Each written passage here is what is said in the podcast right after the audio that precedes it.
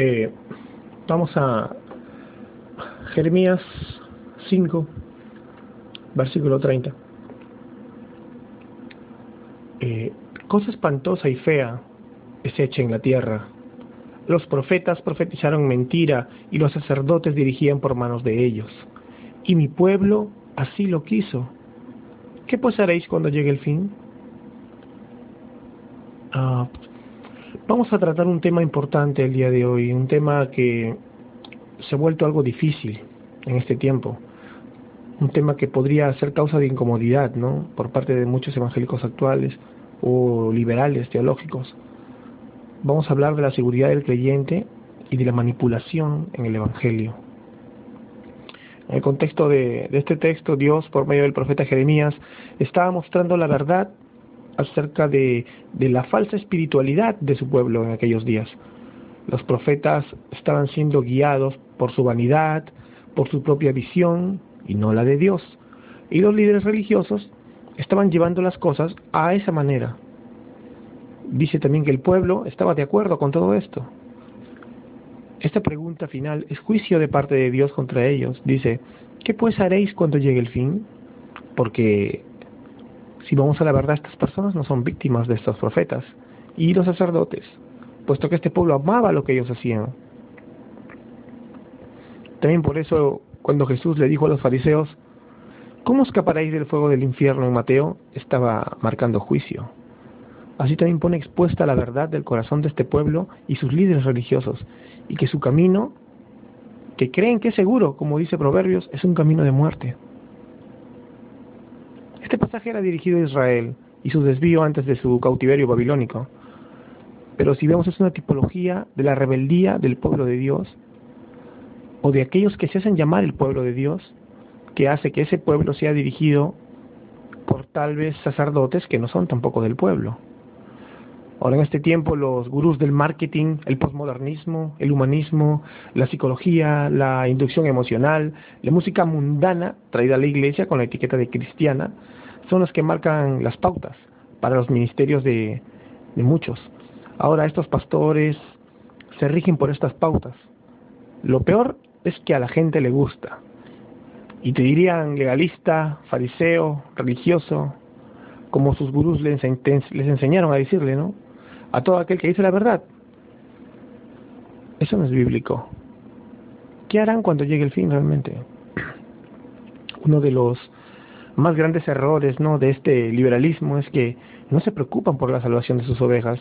Su concepto de bendición y seguridad se basa en sus normas humanas, en sus emociones o en sus visiones particulares, denominacionales, y no en lo que es conforme a las escrituras, a pesar que proclaman que es conforme a las escrituras. Dan por salvos a muchas personas que no tienen una, luego una evidencia de una justificación genuina por parte de Dios en una clara y evidente santificación progresiva, en medio de los errores que podría tener el creyente, claro. Es, es posible que muchos de nosotros no tengamos un crecimiento rápido y, y tengamos muchos errores en el camino, pero el Evangelio de Cristo, cuando, cuando por medio de este Dios pone la fe salvífica en ti para que te arrepientas y creas y seas salvado, va a cambiar la misma fuente de tu ser. Por eso se llama esta doctrina la doctrina de la regeneración.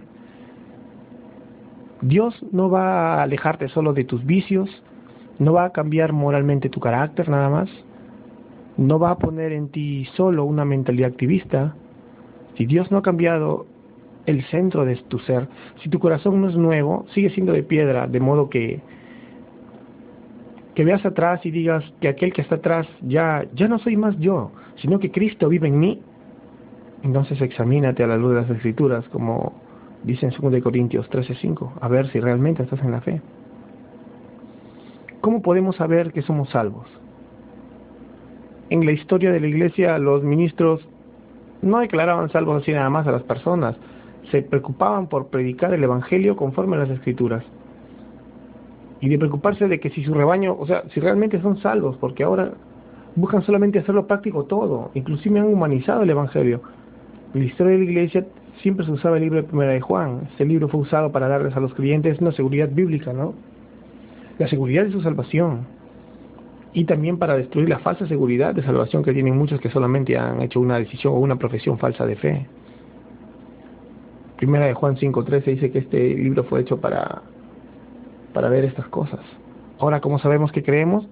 Si todos dicen creer, no, o sea, hasta los demonios dice la palabra que creen, la evidencia de que cree, eres un creyente, no es que hiciste una decisión, no que tomas, no que hiciste una oración, sino que ahora vives como creyente, ¿no? Si te consideras elegido, pues vive como tal. Tiene que, que haber un cambio en ti. Los términos nueva criatura, nuevo nacimiento, regeneración, estarían en vano las escrituras si nosotros le decimos salvos a personas que no tienen evidencia de esto. Ahora tú dirás, ¿estás hablando de salvación por obras de repente? No, no, no, no, no, no. La salvación es por fe, dada por Dios, por gracia y sin condiciones. La elección es incondicional. De lo que le estoy hablando son de las evidencias de una verdadera conversión.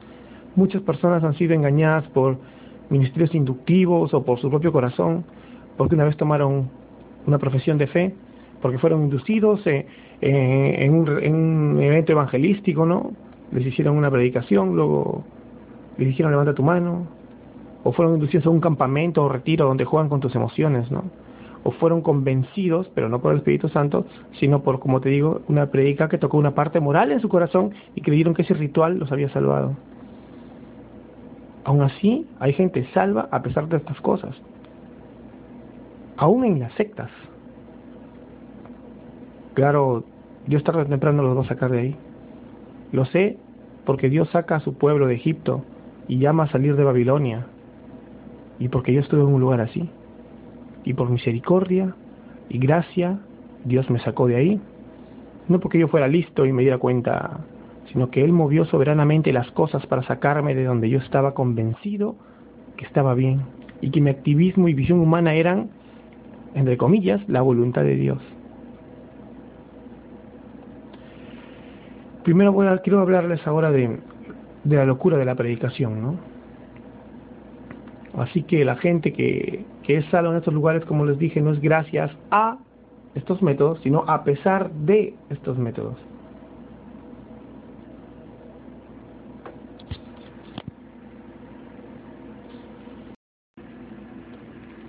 A ver, 1 Corintios 1, del 19 al 21.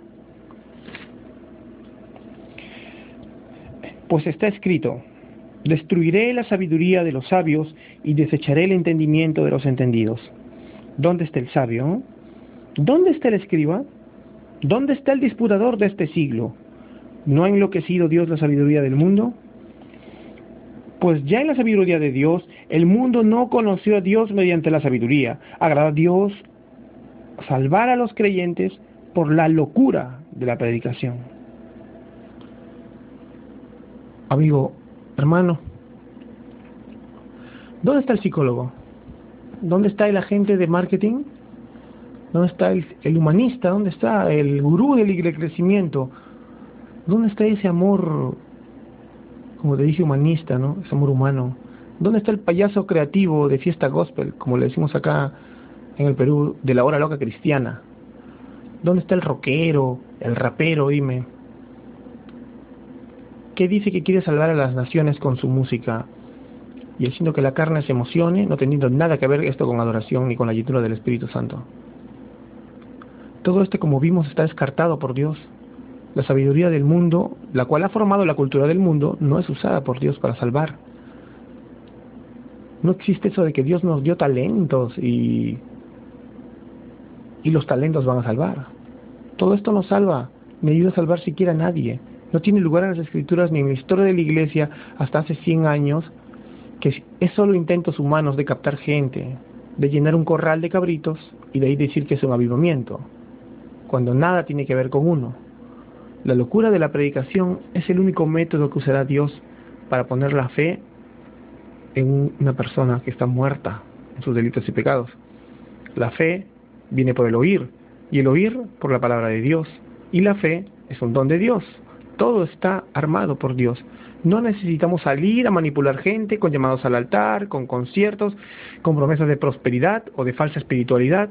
Dios no necesita creativos, necesita hombres y mujeres sometidos a su designio revelado, a las escrituras, que no solo sean para ellos inerrantes, sino que sea la escritura suficiente.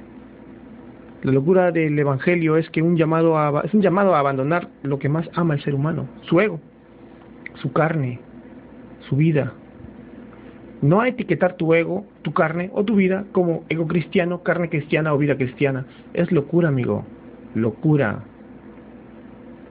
Porque el plan de Dios a los que están en la mano de Cristo no es un plan maravilloso para su vida. Los que, los que están sin Cristo, para todo aquel inconverso, el único plan para ellos es castigo justo bajo su vida en el infierno. Entonces, ¿por qué salimos y le mentimos entonces a la gente con tal idea a nuestra iglesia? ¿Por qué hacemos eso? La palabra dice que las personas están bajo la ira de Dios, aquellos que están sin Cristo. Nosotros, ¿por qué? Sabiendo que Efesios dice que están muertos en sus delitos y pecados, vamos y les decimos que Dios tiene un plan maravilloso para sus vidas. ¿Dónde has visto eso? En la palabra de Dios. El mensaje para estos hombres muertos es y de creencia autosuficiente, porque ellos creen que son autosuficientes, como yo lo creía, como tú lo creías antes de conocer a Dios. En una primera parte es que Dios es santo. Tenemos que predicar que Dios es justo, que ellos han roto las leyes de Dios y que todos hemos roto las leyes de Dios y que por tanto ante un juicio justo estamos condenados a la pena máxima que es estar bajo la ira de Dios. Dios no puede justificar al impío, ya que no sería justo justificarlo. Así que no dará por inocente al culpable y la paga del pecado debe darse sí o sí. Esa es la primera parte, en resumen, del mensaje del Evangelio. Es la parte cuando la ley aplasta el ego del ser humano. Para ponerlo a la realidad, esta es la parte que, todo ser humano, ¿no? En su naturaleza pecaminosa va a odiar y va a rechazar porque ataca el centro mismo de tu ser y su amor propio los hará enojarse. Y habrá dos opciones, ¿no? Como te digo, se enojarán o Dios hace una obra sobrenatural en su corazón y te van a oír. La segunda parte, en resumen, es la acción de Dios ante ese estado caído de su creación, motivado por el amor, que no le causamos nosotros, nosotros, por cierto, ya que solo vio en nosotros a transgresores y aborrecedores de su nombre, sino que Él siendo la misma fuente del amor, Dios es amor, dio a su Hijo unigénito. Y quiere decir, no el primer hijo, sino la etimología correcta de la palabra en su idioma, el Hijo sin igual, una esencia única. La única esencia única que puede haber es la de Dios, así que Cristo es Dios. El sacrificio de la cruz es el sacrificio de Dios Hijo. Murió bajo la ira de Dios Padre y resucitado para nuestra justificación, para que todo aquel que cree en Él tenga vida eterna. Ese es el resumen del Evangelio, y que es poder de Dios para los que creen y locura para los que se pierden. Esta locura que no soportan muchos, a muchos mártires cristianos, ¿no? Por eso los hay, porque esta locura es insoportable para ellos. No, no fueron estos mártires a hablar lisonjas, ¿no? Por eso les pasó lo que les pasó y glorificaron a Dios con sus vidas. El amor de Dios es manifestado en el creyente que predica en el Evangelio. Y este amor se manifiesta en no, en, no es no tratar de ofender a la gente, no es contentar y agradar a un no converso para que se quede en nuestra iglesia, o tratar de inducirlo para que tome una decisión para Cristo el amor de Dios manifestado en el creyente es el amor por predicar su palabra, conforme a las escrituras, ser luz en las tinieblas. No es lo mismo que participar en las obras infructuosas de las tinieblas.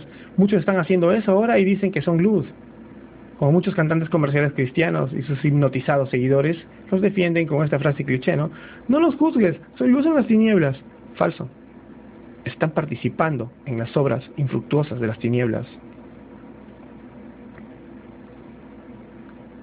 No podemos agradar a los hombres. Gálatas 1 dice, versículo 8, mas si aún nosotros o un ángel del cielo os anunciare otro evangelio diferente del que hemos, hemos anunciado, sea anatema. Como antes hemos dicho, también ahora lo repito, si alguno os predica diferente evangelio del que habéis recibido, sea anatema. Pues busco ahora el favor de los hombres o el de Dios. O trato de agradar a los hombres, pues si todavía agradara a los hombres, no sería siervo de Cristo. No podemos agradar a los hombres, hermano. La palabra dice que no sería creyente el que tal hiciera, y que ese evangelio está bajo maldición, es decir, anatema. Debemos darnos cuenta de la diferencia entre el verdadero evangelio y el circo neoevangelicalista actual. Incluso para poder excusar la cantidad de falsos profesantes que tienen en sus asambleas, Ahora inventaron la doctrina del cristiano carnal, y ese es el segundo punto que quiero hablarles, o del tibio, sacando de contexto la escritura. Eh, en Romanos vemos clara que la diferencia entre el carnal y el espiritual es simplemente la diferencia entre el converso y el inconverso. Ahora, puedes sacar, sacar de contexto Apocalipsis 3, ¿no? Apocalipsis debe interpretarse en una hermenéutica normal, gramatical, contextual, histórica, y no en una forma alegórica.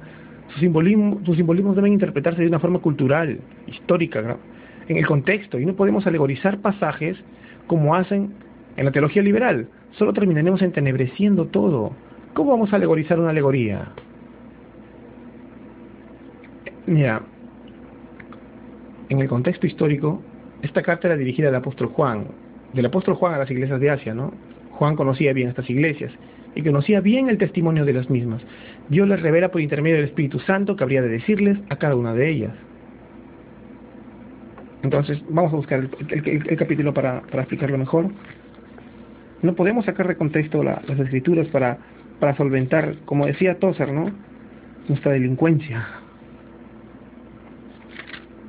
Apocalipsis 3 dice, ¿no? A ver. Está el mensaje a la iglesia de la Odisea.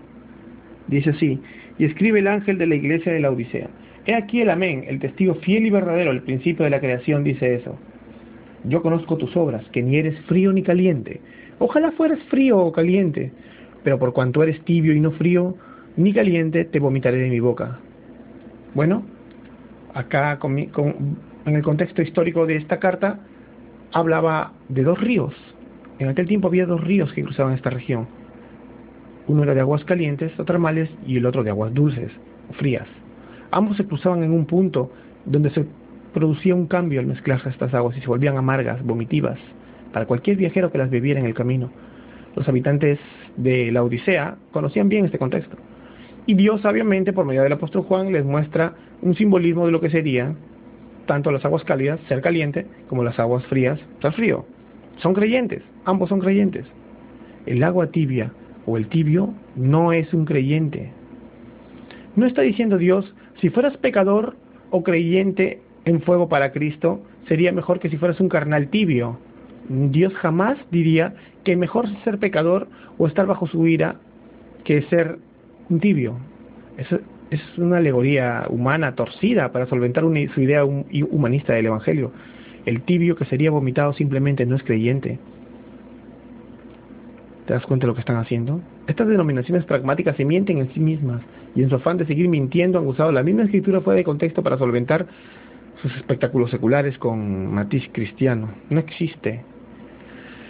No existe el cristiano carnal, no existe el tibio, existe el creyente y el inconverso, el regenerado y el no regenerado. Este es el creyente en errores, este es un creyente, ¿no? En errores, tal vez este, aún no venciendo alguna lucha, pero es creyente. Tal vez Dios lo está usando grandemente, es creyente. El inconverso, muerto en sus delitos y pecados, que aborrece a Dios, el o el inconverso religioso, que aún se llama cristiano o de cualquier religión, pero si le presentas el Evangelio verdadero, te dirá legalista, fariseo, y seguirá aborreciendo a Dios. Pero ha malido lo que ha creado en su mente, hecho bajo su imagen y semejanza según sus concupiscencias. Vamos a ver otro pasaje no torcido que han usado para solventar el evangelio decisionista. Es Apocalipsis 3:20, ¿no? Dice, "He aquí yo estoy a la puerta y llamo. Si alguno oyere mi voz y abre la puerta, entraré a él, cenaré con él y él conmigo." Eh, generalmente lo utilizan para decirte que Dios está llamando a la puerta del pecador y que si tú le abres, ¿no? Si tú le abres y tomas tu decisión para recibir a Cristo en tu corazón, que esto significaría abrirle la puerta, serás salvo, ¿no? Haciendo esa oración. Para empezar, eh, nuevamente, en su contexto, la carta está dirigida a una iglesia. En este pasaje vemos a Cristo que se presenta fuera de la iglesia de la Odisea, presentándole la oportunidad de tener comunión con Él. Esto se trata de comunión y de una relación correcta con Dios. Vemos, dice, he aquí yo estoy a la puerta y llamo cito al doctor Evis Carballosa, en su libro Apocalipsis, dice, vemos esta es una llamada de atención para contemplar algo poco común pero maravilloso, un rey en espera de un mendigo. Y es algo muy cierto, ¿no? Porque si vemos el contexto del capítulo 17, dice, porque dice soy rico, me he enriquecido y de nada tengo necesidad y no sabe que eres un miserable y digno de lástima y pobre, ciego y desnudo. Y vemos en el verso 19, dice, yo reprendo, disciplino a todos los que amo, sé pues celoso y arrepiénteme. Entonces, vamos a ver el contexto de este capítulo y de los textos, vemos en el verso 20 que Cristo hace dos cosas. Uno, dice, yo llamo, Cristo hace un llamado. Luego dice, si alguno oyere mi voz, su voz, evidentemente expresa su idea de deseo, de comunión con una iglesia que se creyó autosuficiente sin darse cuenta que no tenía nada y tuvo que disciplinar porque la amaba. Luego dice, entraré y cenaré con él. Cristo llama a cada uno de los miembros de su iglesia, a cada uno de sus hijos a un acto de comunión con él. en tiempos de Jesús, compartir en comunión una comida era indicio de un lazo fuerte de afecto y comunión. La, salvación es por gracia, no depende de nosotros. Dios nos llevará hasta el final, somos amados en Cristo, pero la comunión debemos responder a la iniciativa de Dios. Entonces queda claro que la interpretación torcida, que Dios toca a la puerta del pecador, usada en el evangelismo actual, es una herejía más de los defensores del humanismo y el decisionismo es cambiar el sentido a las escrituras para darle más protagonismo al hombre con el fin de agradarle y tomar un porcentaje de la gloria que solo le pertenece a Dios en su totalidad. Eso es como el Espíritu Santo inspirando al apóstol Pablo en la epístola de los Gálatas dice, eso es anatema. Vamos a otro texto. A ver. Este es un texto que, que he escuchado incluso a amigos míos decir, espero que que podamos reflexionar ¿no? lo que estamos haciendo. Romanos 10, verso 9 dice que si confesares con tu boca que Jesús es el Señor y crees en tu corazón que Dios le resucitó de los muertos, serás salvo. Verso 10, porque con el corazón se cree para justicia y con la boca se confiesa para salvación. Tenemos que tenemos que entender el contexto de este pasaje también. Vamos a ver la palabra confesar, viene del griego homologeo, que significa estar de acuerdo, confesar, proclamar. La palabra confesar, usada por el apóstol, demanda una confesión, una proclamación, un reconocimiento de que Jesús es el Señor, el amo de todo, el Señor soberano, omnipotente, omnipresente. Pablo, con la palabra Señor, relaciona a Cristo con el nombre de Dios en el Antiguo Testamento y afirma que confesar a Cristo como Señor significa reconocer a Cristo como misma esencia y naturaleza y autoridad de Dios. Y confesar con el corazón se refiere a la totalidad de la persona humana, incluyendo el intelecto, las emociones, la voluntad. Es el fruto de un corazón regenerado. El fruto de una fe genuina será una confesión pública de que Dios es Cristo, que Cristo es el Señor. La resurrección de los muertos es un acto histórico y fundamental para nuestra salvación. La resurrección habla de su santidad absoluta y del carácter perfecto de su obra salvadora. Porque Cristo vive ahora, es capaz de dar vida a quien cree en Él, por la fe dada por el Padre. Y luego dice, será salvo. Esto acaba con la seguridad de quienes presentan estas evidencias son realmente genuinos creyentes. Salvos.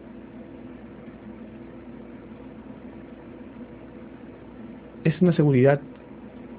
Está diciendo que ellos serán salvos.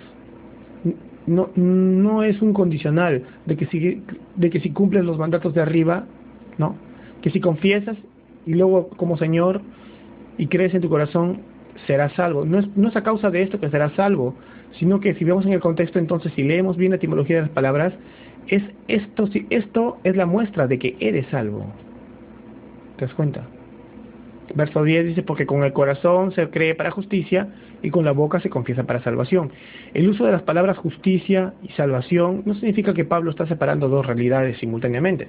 La justificación nos salva y la evidencia de aquella justificación en este pasaje es que aquel creyente vivirá una vida de confesión y aún sabiendo que confesar con su boca que Jesús es el Señor y no el César, emperador de Roma en ese tiempo y rey absoluto del mundo conocido en la época, le costaría la vida. ¿Te das cuenta? no es un condicional. Es que estas son las evidencias de un, de un creyente. Una vida de confesión. Frutos evidentes, como dijo Cristo, por su fruto los conoceréis, frutos evidentes de una regeneración. Ahora entendemos que estos pasajes fueron cambiados de su contexto para sustentar una vez más la oración del pecador. La oración que para el neoevangelicalismo es vital, todos la usan, para dar salvos a muchas personas sin predicar el evangelio bíblico y luego para ponerla como base de confianza de esta supuesta salvación sin la evidencia de ese arrepentimiento. Tenemos que, que ver qué estamos haciendo.